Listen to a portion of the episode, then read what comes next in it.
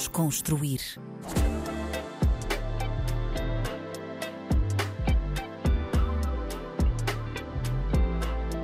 Olá, olá, bem-vindos a mais um episódio do Desconstruir na RDP África. O meu nome é Tomé Ramos e a convidada de hoje uh, adora comunicar, trabalha também em comunicação digital, é incrível. Genira Lima. Genira, muito bem-vinda. Olá, obrigada pelo convite, antes de mais. De nada. Olha, como é que estás? Estou ótima, nervosa, com é a primeira vez que eu faço uma coisa dessas, mas entusiasmada. Boa. Mas vai passar uh, facilmente o nervosismo. Olha, tal como estava a dizer na introdução, uh, tu adoras comunicar, vê-se pela presença que tens nas uhum. redes sociais.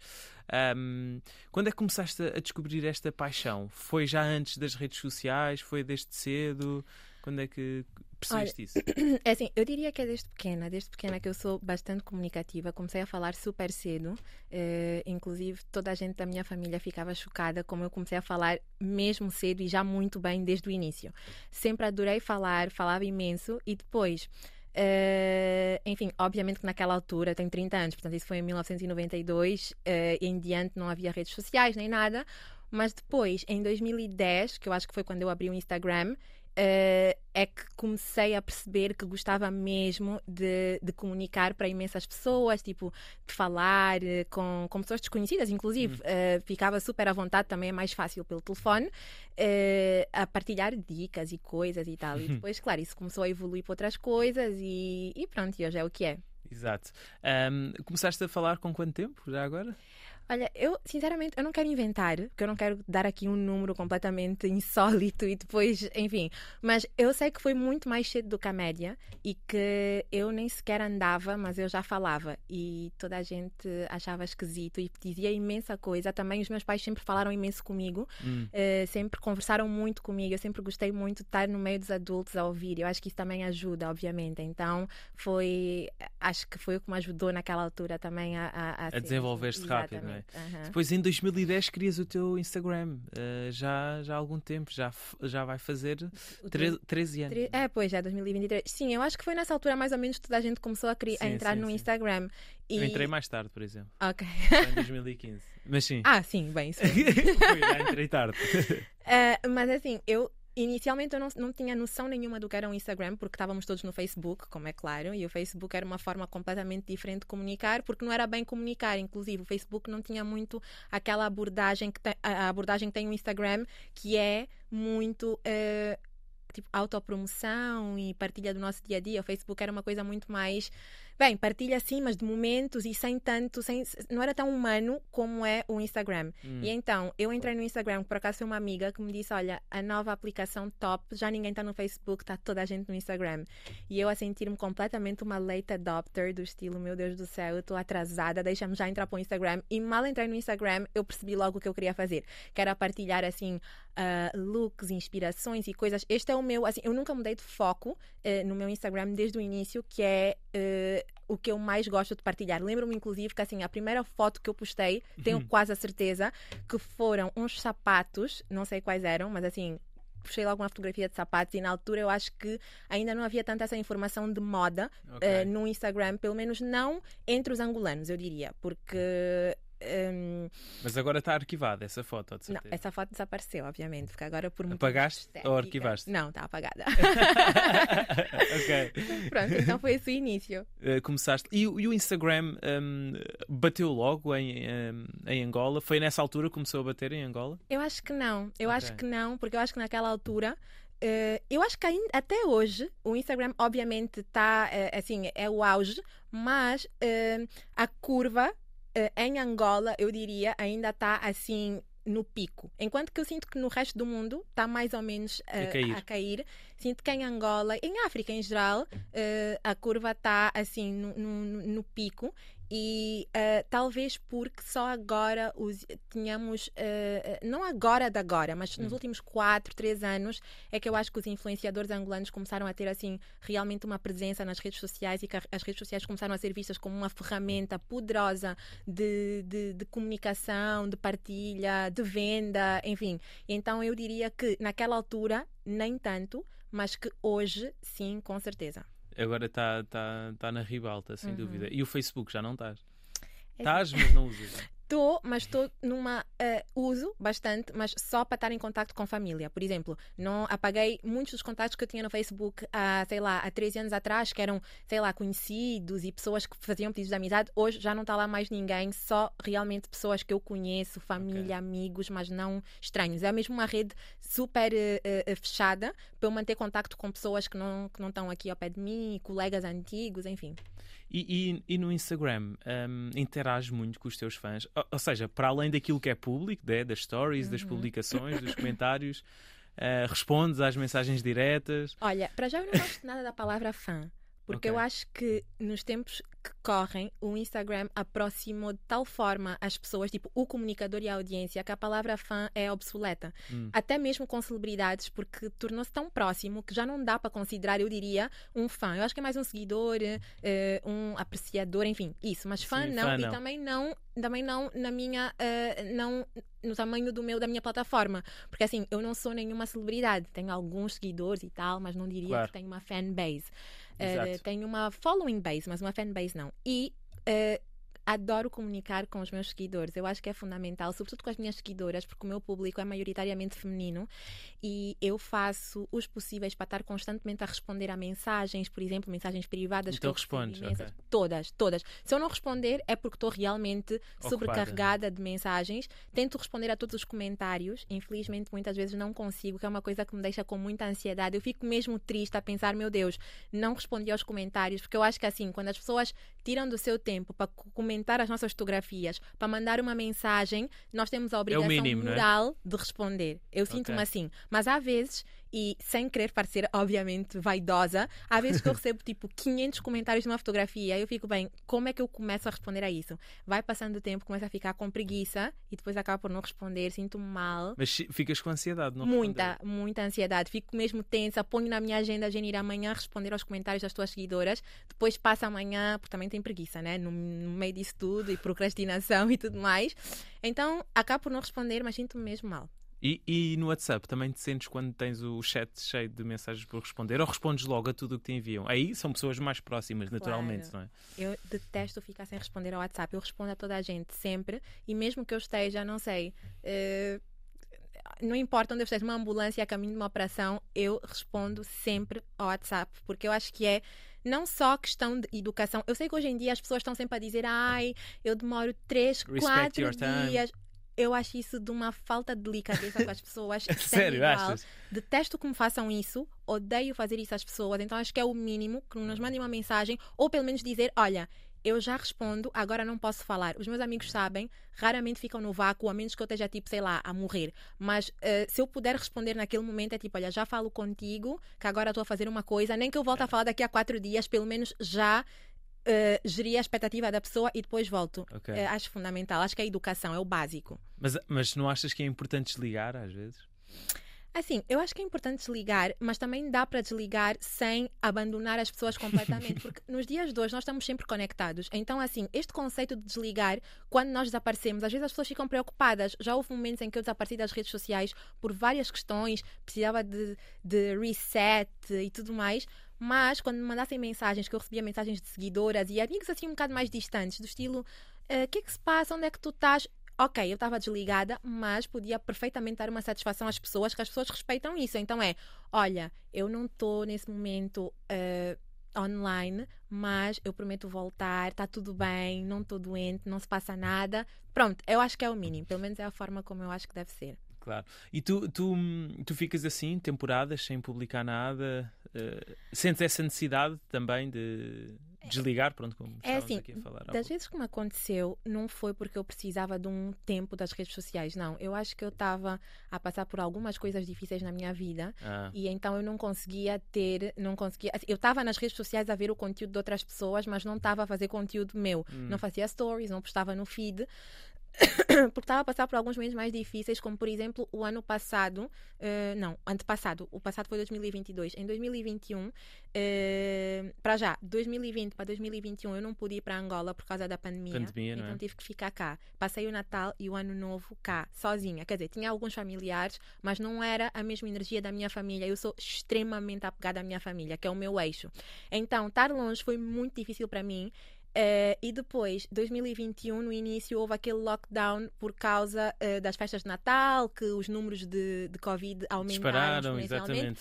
E então, lockdown. Eu tinha acabado de mudar para uma casa nova, não tinha mobília, não tinha nada, tinha assim o básico, a casa estava super fria, que era um inverno, enfim, janeiro, fevereiro é mega frio. Com o Covid, as mobílias demoravam, sei lá, 7 a 8 semanas para chegar.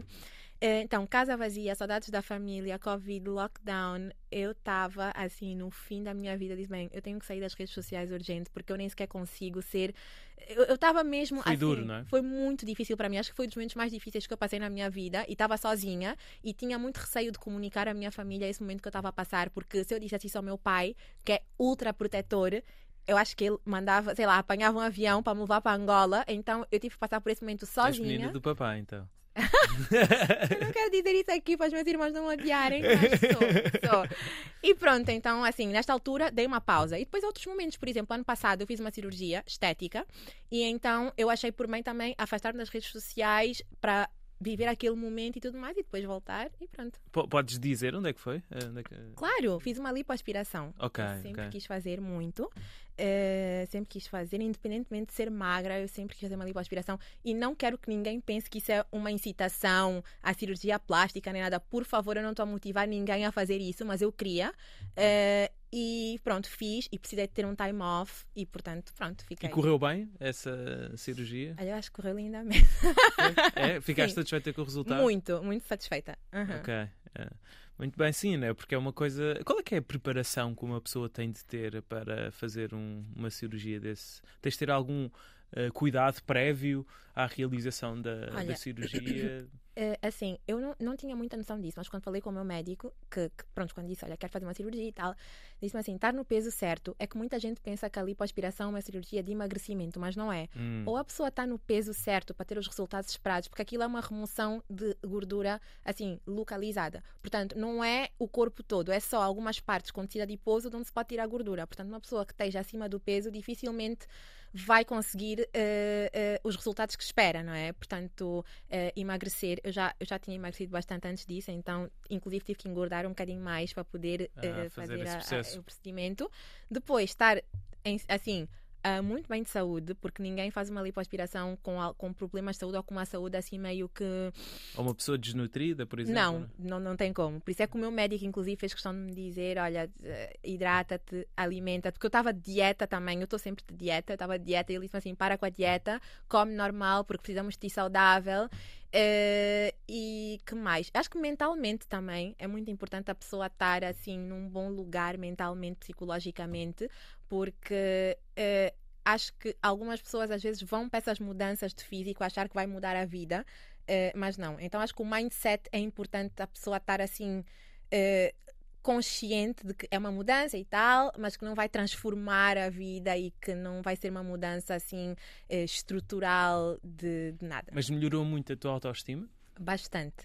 Bastante porque, eh, assim, eu sempre fui magra, houve alguns, tive algumas oscilações de peso e tal, mas sempre fui uma pessoa magra e uh, não gostava da forma do meu corpo, achava que assim não tinha curvas, não tinha nada e não gostava do facto de não ter. Mas infelizmente, assim, era é a minha genética, é o meu corpo e não tinha o que fazer, emagrecendo, indo para o ginásio ou não. Eu sei que há muitas pessoas que dizem: ah, não, não, não faças uma operação, vai para o ginásio. O ginásio não muda absolutamente nada naquilo que é a forma do corpo das pessoas. Sim, a forma não. A forma não. Claro, melhorar muito, assim, eh, a pele, a massa, a massa muscular, massa magra, claro, isto dá logo outro aspecto. Mas a forma, a silhueta, não.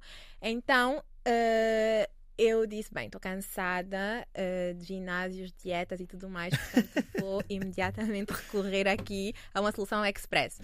Uh, e pronto, então fiquei muito contente com o resultado, uh, melhorou muito a minha autoestima bastante. Hoje sinto que sinto muito mais confortável com o meu corpo. Quando olhas ao espelho, sentes... Adoro.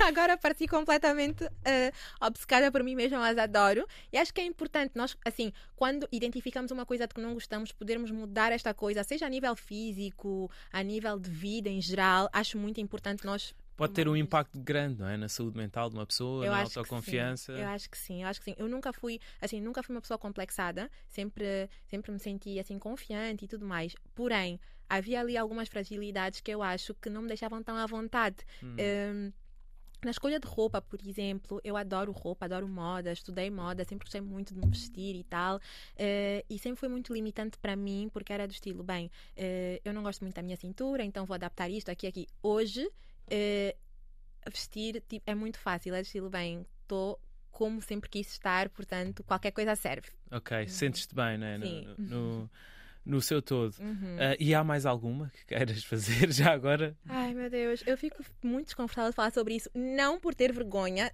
porque eu tenho zero vergonha com relação a essas coisas. Eu acho que é fundamental nós, sobretudo pessoas como Achas eu. que as pessoas te vão achar fútil por estás aqui a falar dessas coisas? É isso? Tem a ver com isso? Não? não, não tem a ver com isso. Tem a ver só com, por exemplo, pessoas um bocado mais novas ou pessoas um bocado mais inseguras, pessoas que talvez se inspirem em mim de alguma forma, acharem hum. que esta é a forma de estar e de ser. Ou seja, que se calhar até o momento não olharam para si com olhos críticos, mas que de repente olham-se ao espelho e ficam do estilo. Hum, bem, bem que a Jen disse que a cintura dela, então acho que se calhar eu preciso de uma lipo. Porque há pessoas que estão perfeitamente confortáveis com os seus corpos eu acho isso fantástico e eu odiaria estar a ser assim um gatilho para estas pessoas de repente começarem. Exato, não queria nada, nada, nada, porque acho que isso é um, é um procedimento super sério. Qualquer cirurgia é um procedimento sério que tem que ser tomado pelos bons motivos, pelas boas razões. Sim, mas já uhum. disseste aí esse disclaimer Pois, e então eu, eu adoro, assim, eu adoro qualquer tipo de, de mudança. Assim, eu adoro coisas uh, uh, estéticas, desde o mais superficial, massagens e não sei o quê, até o mais uh, invasivo, lipos, rinoplastias, eu adoro tudo isso. E assim, gostaria imenso fazer uma rino básica, Uh, mas não sei se vai acontecer. Não é uma coisa que me incomode muito, mas acho que traria uma outra harmonia à minha cara. Então é uma coisa que eu gostaria de fazer, porém não é prioridade. Então não, não sei. Talvez um dia eu desapareça do Instagram e apareça com o nariz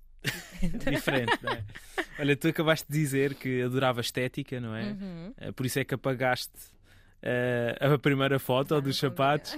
E foi por isso também que disseste no Twitter que testavas stories feios e descuidados. Ai meu né? Deus, o meu Twitter! Está público, toda a gente pode ver. Uh, mas, mas, mas, é uma coisa importante para ti, não é? mesmo, mesmo a estética, não é? Yeah. Olha, eu gosto imenso de estar rodeada de coisas bonitas. Hum. Juro que não sou superficial, provavelmente várias pessoas vão ver isso e dizer, ah, meu Deus, é uma fútil. Eu gosto, eu acho que estar uh, rodeada, de, por exemplo, a minha casa, toda a gente vai. Ainda ontem um amigo meu foi à minha casa e disse: Meu Deus, a tua casa esteticamente é muito agradável. E eu faço tudo, tudo tipo, ao meu alcance para ter a minha casa, uh, uh, o meu. Tudo que me rodeia, assim, mais ou menos esteticamente agradável para me inspirar, para me motivar, para me relaxar. Eu sinto-me mais confortável quando tudo à minha volta está bonito e organizado. Então, isso também obviamente reflete. Se aplica nas redes sociais. É? Exatamente. Então, há alguns stories de pessoas que eu adoro, que eu amo mesmo, e óbvio, eu não vou dizer nomes nem nada. mas que às vezes eu vejo o story e é assim, a câmera está suja, é, então já dá aquele ar assim meio cavernoso ao story. Uh, ou então. Uh, as cores e as coisas, não é nada agradável. E eu imediatamente faço mute e fico do estilo, bem, next, não quero ver isso, quero ver coisas bonitas. O que é que te faz mesmo impressão a nível dos stories? Tipo, algum GIF? Uh, aqueles GIFs que metem às vezes meio estranhos? GIFs não, mas uma coisa que eu detesto nos stories são as pessoas que. Uh, um, por exemplo, o story é a tela toda. ah, já sei o que é que vais dizer, sim, sim, mas diz. E há pessoas que, por algum motivo que me escapa totalmente, tipo, diminuem o, o, o, o, story, ou seja, fazem com que fique uma tela uh, lisa atrás e de repente um story micro no meio com coisas escritas à volta e eu fico tipo, para que isto está muito feio, detesto. E quando estou com E às vezes nem está centrado, não é? Pois, não está centrado, está estranho. Uh, a, a, escolha da, da, da, da, tipografia também é completamente questionável. E sempre que eu estou com os meus amigos e que estão a fazer stories, eu sou a primeira pessoa a estar em cima deles. Olha, muda-me isto imediatamente, vamos por isto bonito e pronto. Fazes bem, mas ah, é isso, pá. Eu acho que há pessoas que não têm mesmo essa sensibilidade. Sim. Não é qualquer pessoa que tem essa sensibilidade para a estética. Concordo. Um, e isso nota-se bastante. Uma outra coisa que estava no teu Twitter tem uh, a ver com o facto de, numa próxima vida, quereres nascer carioca. Porquê? Pois é. Assim, eu tenho uma obsessão com o Brasil que eu não saberia explicar neste podcast porque demoraria assim horas, mas eu adoro a cultura brasileira. Uh, o Brasil em si, para mim, é um país, eu acho que é dos países mais da lusofonia, eu acho dos países mais ricos culturalmente, uh, com um conteúdo cultural uh, artístico muito potente Uh, e também muito autêntico uh, e, e, a todos os níveis, desde música, uh, pintura, literatura. Eu não sei, eu adoro ler muito, gosto muito de ler, é uma das coisas que eu mais gosto, inclusive. E a literatura brasileira, desde a clássica até a contemporânea, para mim é das melhores da lusofonia, não há igual. Hum. Um, e consomes muita literatura brasileira? Bastante, bastante. Inclusive, neste momento, eu acho que os últimos cinco livros que li foram todos brasileiros. Isto é só para aqueles que estavam a pensar que eras fútil. Pois, assim, os traços nos T's. E uh, a nível musical também, sinto-me muito inspirada pela música brasileira, desde a música popular brasileira até o estilo mais, uh, pronto, mais comercial e tudo mais. Um bom funk. Exato.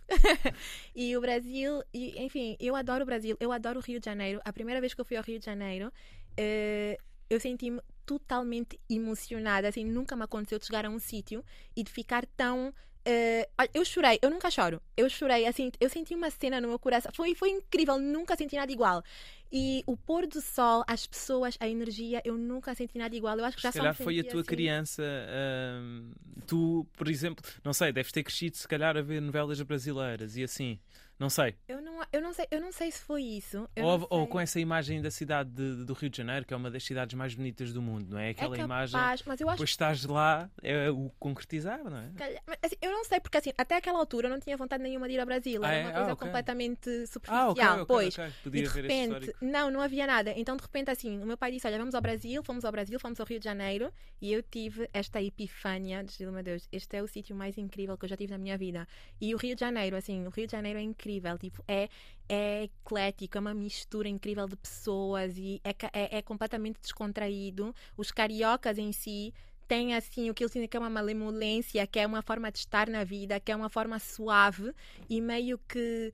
Ai, não quero usar a palavra errada, mas é o que eu gostaria de ter em mim, que é assim esta suavidade e espontaneidade de viver o dia a dia, ter ali o mar, o sotaque, uh, é incrível, incrível e eu adoro, sinceramente, na próxima vida, por favor, quero nascer carioca. E vais voltar lá, de certeza, não é? Com certeza, eu acho que vou dentro de algumas semanas.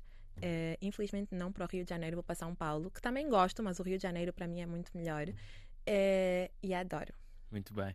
Olha, onde tu estiveste também foi em Paris, não é? Seis anos. Foi. Viveste foi. em Paris, Vivi, é? foi. Como é que foi viver nesta uh, metrópole europeia? foi uma experiência, foi, foi uma grande experiência para mim, porque foi o primeiro sítio onde eu morei fora da Angola.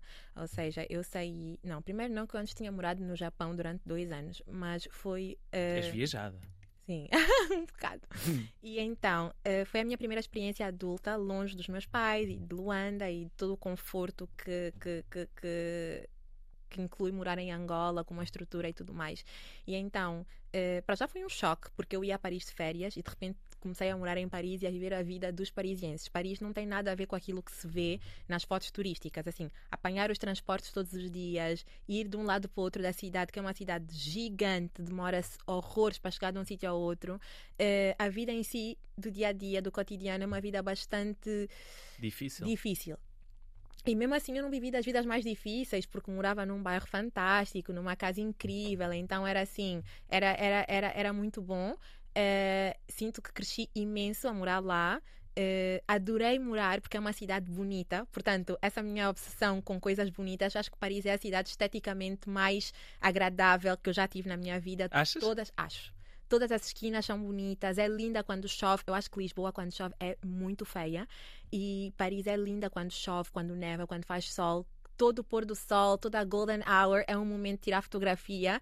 Uh, enfim, é uma cidade muito. Eu nunca muito tinha bonita. pensado nisso, por acaso. É. Ou seja, numa cidade que fosse bonita quando chovesse e, noutra. Pois, porque é difícil, né? A chuva, sim, sim, sim, uh, quando, quando está cinzento. Mas por acaso, quando estive em Paris, também choveu. Tive, apanhei sol e também choveu. E, e, e sim, se calhar é, é, faz sentido o que estás a dizer, no meu entender. Mas sim, pois. continua. Sim, e então eu gostei imenso de morar lá. Foi, Mas uh, é duro, não é? Essa parte dos muito, transportes e, e muito, Especialmente, assim, eu tinha saído de Luanda, que é uma vida muito, muito confortável, não é? E de repente eu saí disto para Paris que era uma casa onde eu morava sozinha, portanto, sem estes um, aditivos de conforto, uh, transportes tipo, a minha primeira vez a apanhar metro mesmo para ir à escola e tudo mais.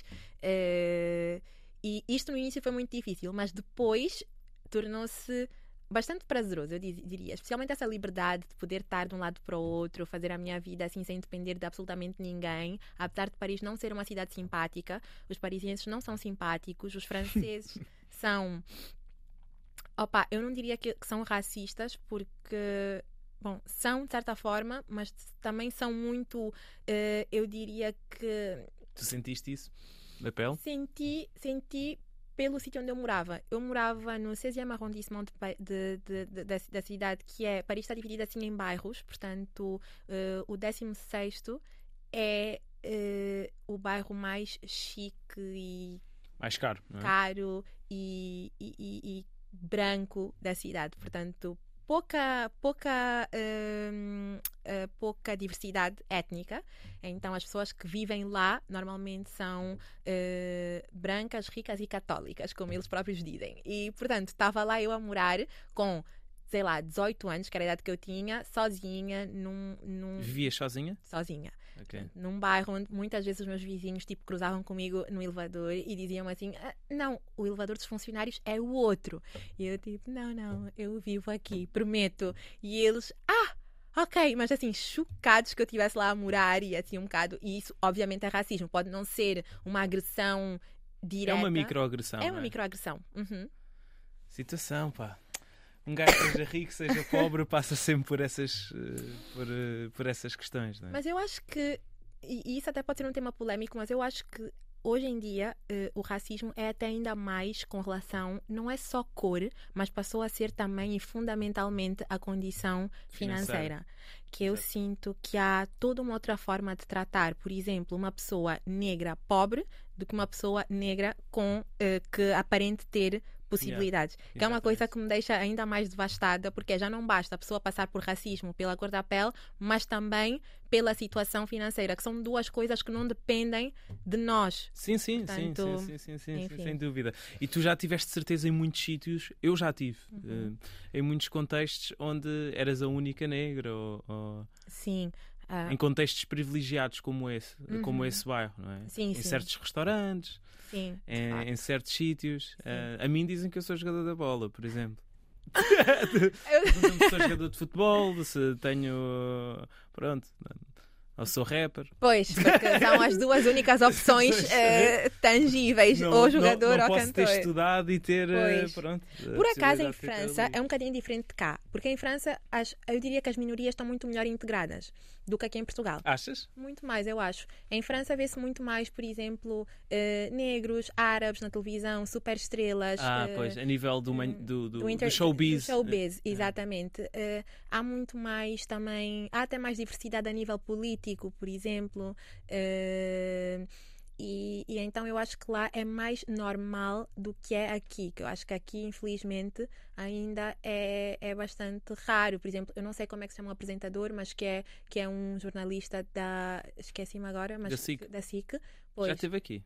Ah, e eu sei que, que ele foi assim um grande uma sensação ai meu Deus que... sim sim foi uma novidade né foi notícia exatamente né? a partir e... do momento em que é notícia percebes que uhum. percebes que cai um problema e em França não então em França é muito normal haver pessoas assim mais pronto uh, de diferentes raças né? Uhum. Na, na, no, no showbiz.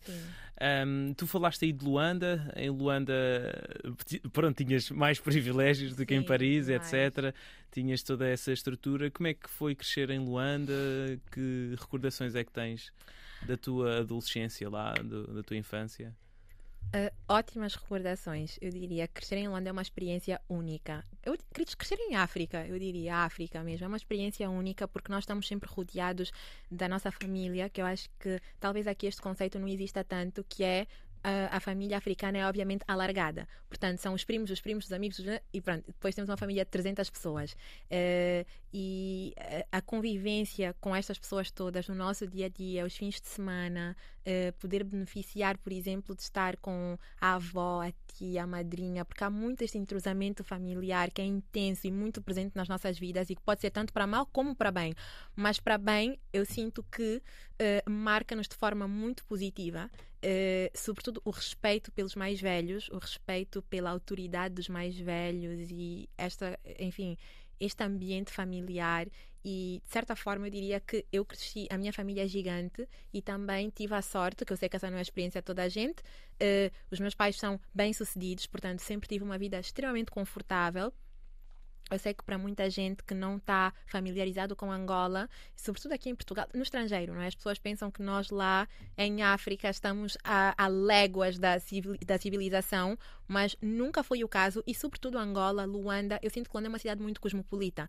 Os angolanos, os luandenses em si são muito estão sempre na crista da onda, sempre uh, in tune com o que se passa no mundo, curiosos, atentos, gostamos de viajar, de explorar e portanto Angola, Luanda torna-se essa cidade uh, cosmopolita e um bocadinho que e muito diferente de muitas outras cidades da África. Sim. Então crescer neste ambiente uh, uh, que é uma mistura de raízes, mas também com um horizonte mais aprofundado, acho que é o eixo da minha pessoa. Acho que me permite não só ter, óbvio, uh, eh, um, eh, valores que estão assim intrínsecos e, e, e que estão uh, cimentados em mim, mas ao mesmo tempo com uma abertura de espírito e de cabeça para também absorver coisas novas e tudo mais. E, e costumas ir lá agora frequentemente? Estás ah, a viver em Portugal, não é? Pois, agora moro anos? em Portugal, sim, há uns 4 anos e vou, não vou tantas vezes quanto gostaria. Tem, olha, o ano passado fui imensas vezes a trabalho, porque alguns projetos que eu tenho, tinha a decorrer em Angola, então fui muitas vezes a trabalho. Uh, normalmente vou uma vez, duas vezes ao ano para o meu aniversário e para o Natal. Uh, e quando vou nunca quero voltar, mas depois tenho sempre que voltar porque trabalho e tenho responsabilidades, mas adoro ir, adoro, morro de saudades e com certeza vou voltar a morar em Angola, tipo, com certeza, não me imagino a morar em outra parte do mundo. É em Portugal, não é? Não. Mas Portugal, o que é que tem de bom? Uh, Lisboa é feia. É não, pelo amor de Deus. Não, é feia, não, é feia quando chove, mas é muito bonita quando faz sol, não é? Olha, que é que, que, é que... eu tinha imensos preconceitos com Lisboa antes de vir para cá morar. Eu morava em Paris. Assim, Lisboa nos últimos 10 anos mudou, evoluiu de uma forma que, que, enfim, eu acho que foi da água para o vinho, literalmente, porque digamos que em 2010, eu vinha, 2011, 2012, eu vinha a Portugal e achava Portugal Lisboa uma aldeia. Exemplo, ia, não, mas é verdade. Assim, ia a um sítio Uh, e isso pode parecer superficial, mas entregava o meu cartão e era tipo: ah, desculpe, não aceitamos uh, Visa, só uh, multibanco. Eu, bem, estou no fim do mundo. E de repente, Portugal, eu, eu vou falar de Lisboa, porque. Claro, sim, pronto, sim, sim. Portugal, a realidade é imensa. Ficou muito mais cosmopolita, é uma cidade com imensas opções de todo tipo, com grande diversidade.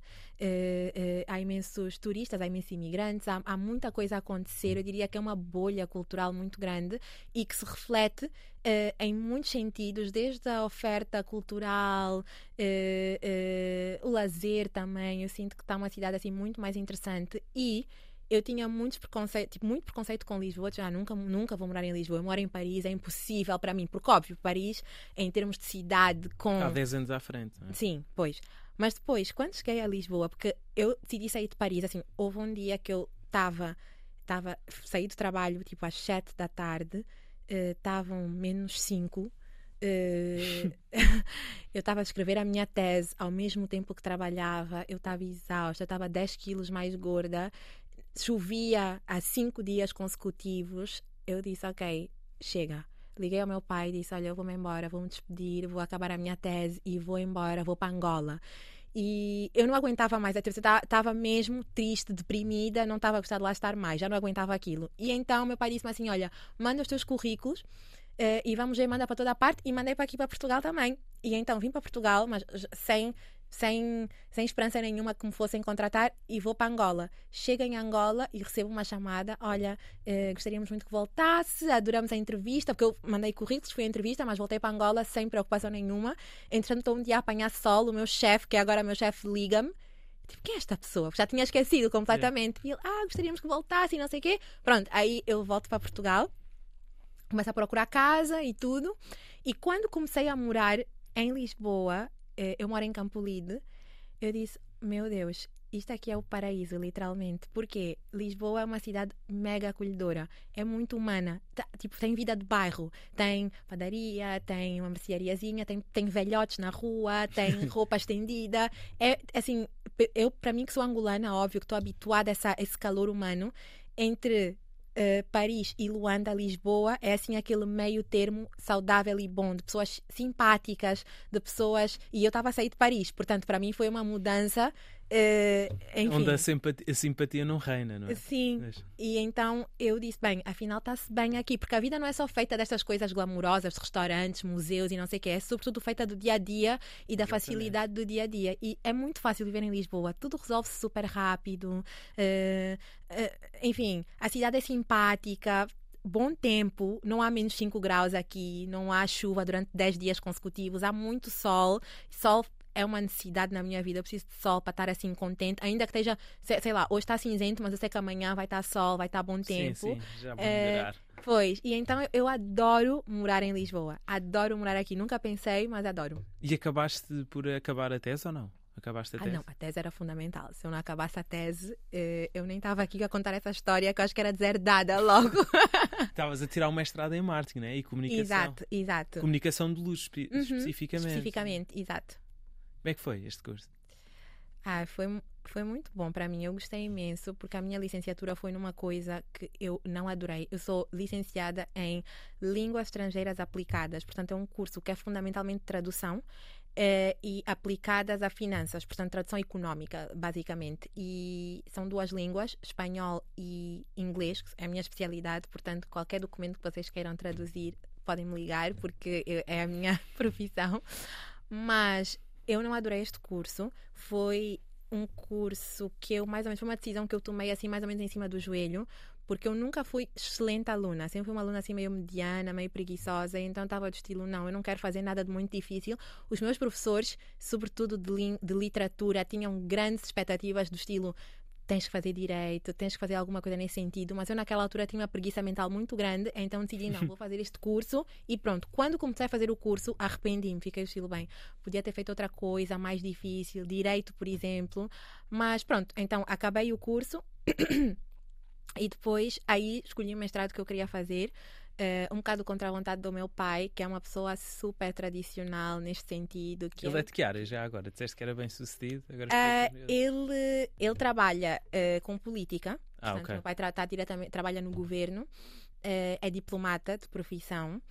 E, e, e, é uma pessoa, bem, ele tem 69 anos, portanto é um homem tradicional. Então, quando eu lhe falei em marketing, marketing luxo e não sei o quê, meu pai ficou meio, bem, vai ser completamente desempregada, um, mal sucedida, mas pronto. Uh, entretanto, ele mudou a mentalidade que eu tive de convencê-lo, mas foi um curso que que é um mestrado que me ajudou imenso a abrir horizontes, sobretudo, a explorar uh, uma área que eu nem sequer sabia que eu adorava, porque eu diria que impulsionou muito esta minha. Uh, como é que eu posso explicar? Esta minha inclinação para a comunicação. Uh, e naquela altura, o marketing digital estava assim uh, que isso foi tipo 2016, 2015, e eu acho que foi o auge. Começou das... quando. Sim, foi o auge, sim, sim, sim, sim sem dúvida. E, e então foi, foi, foi, foi excelente, eu diria.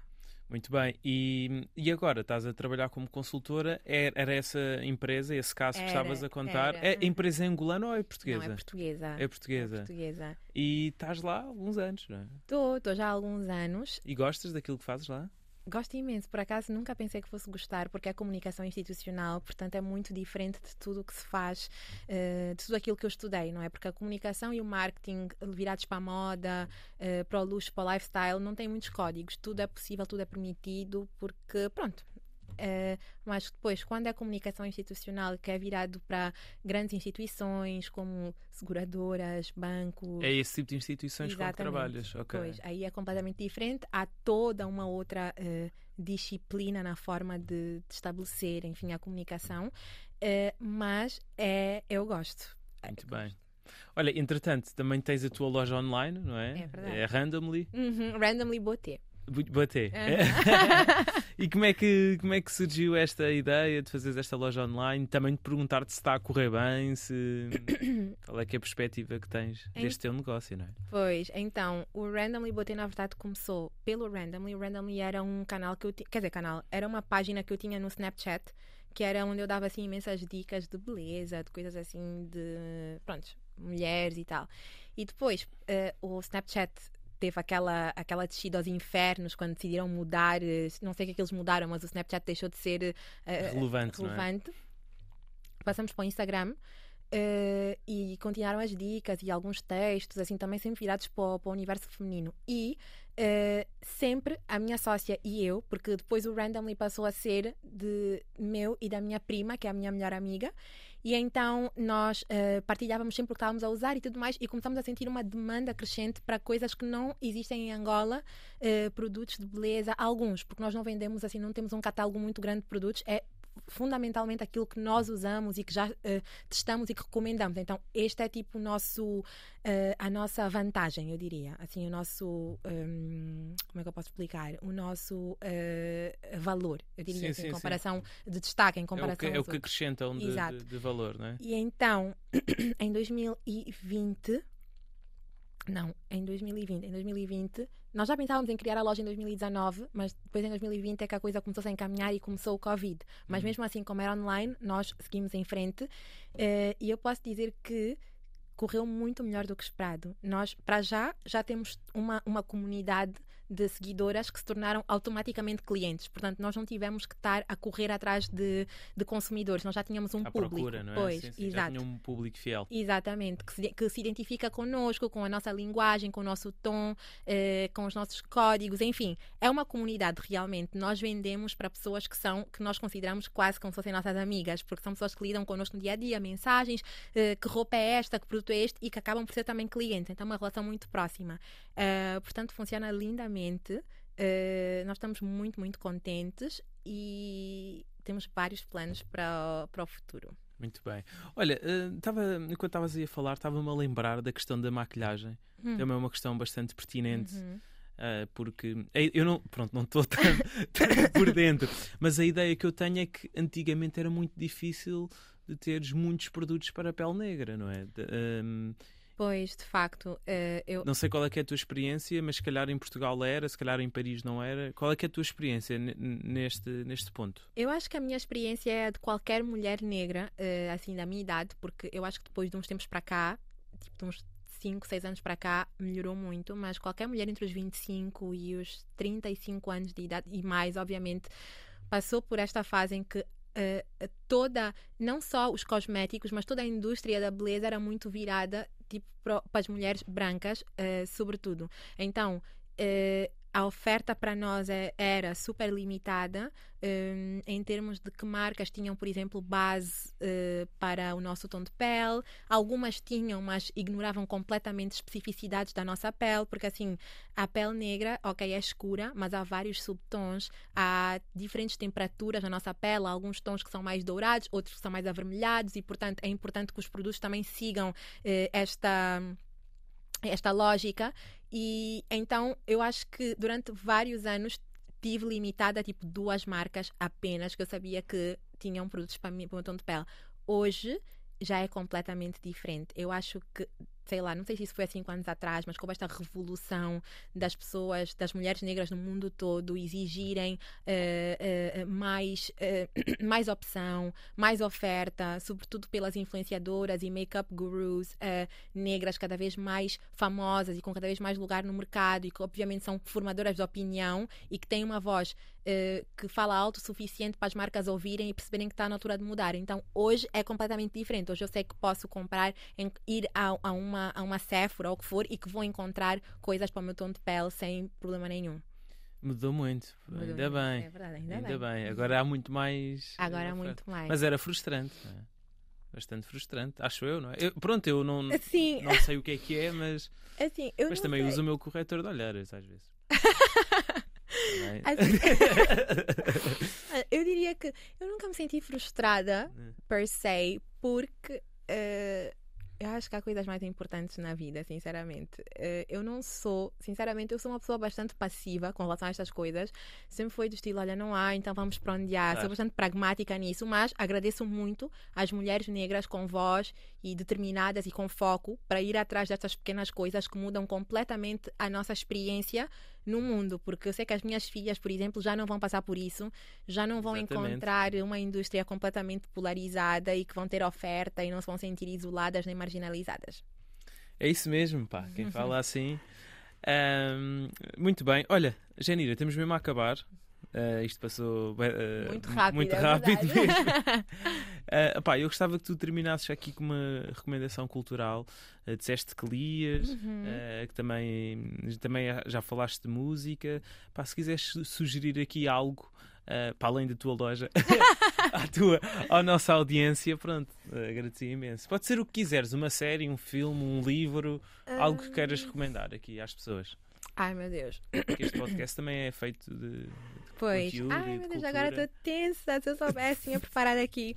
Então. hum, É o que vier à cabeça, algo que estejas a ver agora. eu não vejo muita televisão.